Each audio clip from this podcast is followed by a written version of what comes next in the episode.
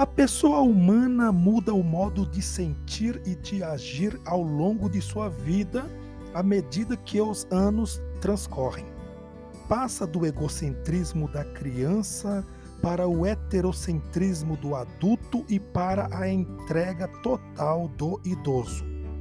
A harmonia interna da pessoa consiste em estar satisfeito consigo naquilo que alcançou, motivado pelo desejo de ser mais no aspecto físico, psíquico, afetivo e espiritual. Harmonia é equilíbrio, sempre incompleto, em cada etapa do crescimento humano.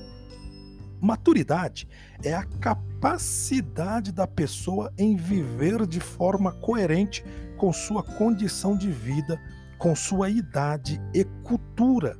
Uma pessoa é imatura quando seus comportamentos não correspondem à idade cronológica, isto é, assume atitudes que seriam normais em fases e idades anteriores. Um adolescente, por exemplo, é imaturo se toma atitudes correspondentes a uma criança. E é imaturo o adulto que pensa e age como jovem. Os fatores mais favorecidos, ou seja, os fatores que mais favorecem o amadurecimento são confronto social para a criança, diversificação dos relacionamentos para o adolescente, o peso do trabalho e do compromisso profissional para o jovem, a responsabilidade familiar, profissional ou hierárquica para o adulto. A maturidade é ponto de chegada. O caminho que leva a ele é longo como a vida. Amadurecer é superar progressivamente o orgulho e o egoísmo, vencendo-os pela humildade e pelo amor.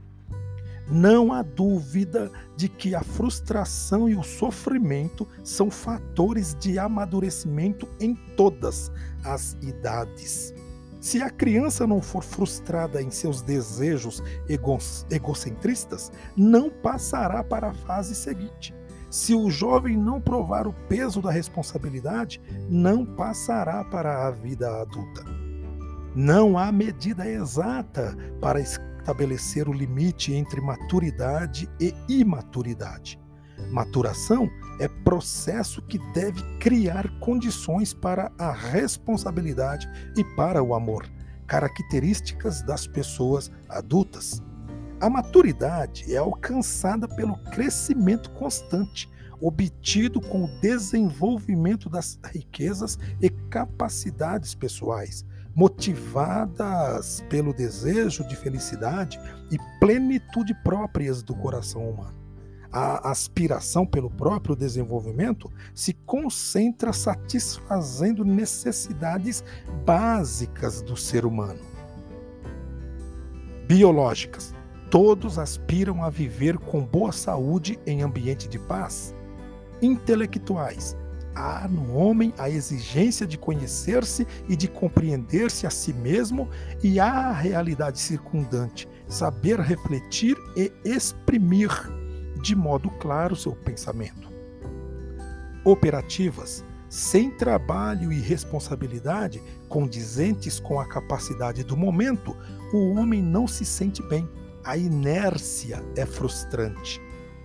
Relacionais, toda pessoa tem capacidade de relações cordiais e de amizade com os outros. Precisa de reconhecimento e estima.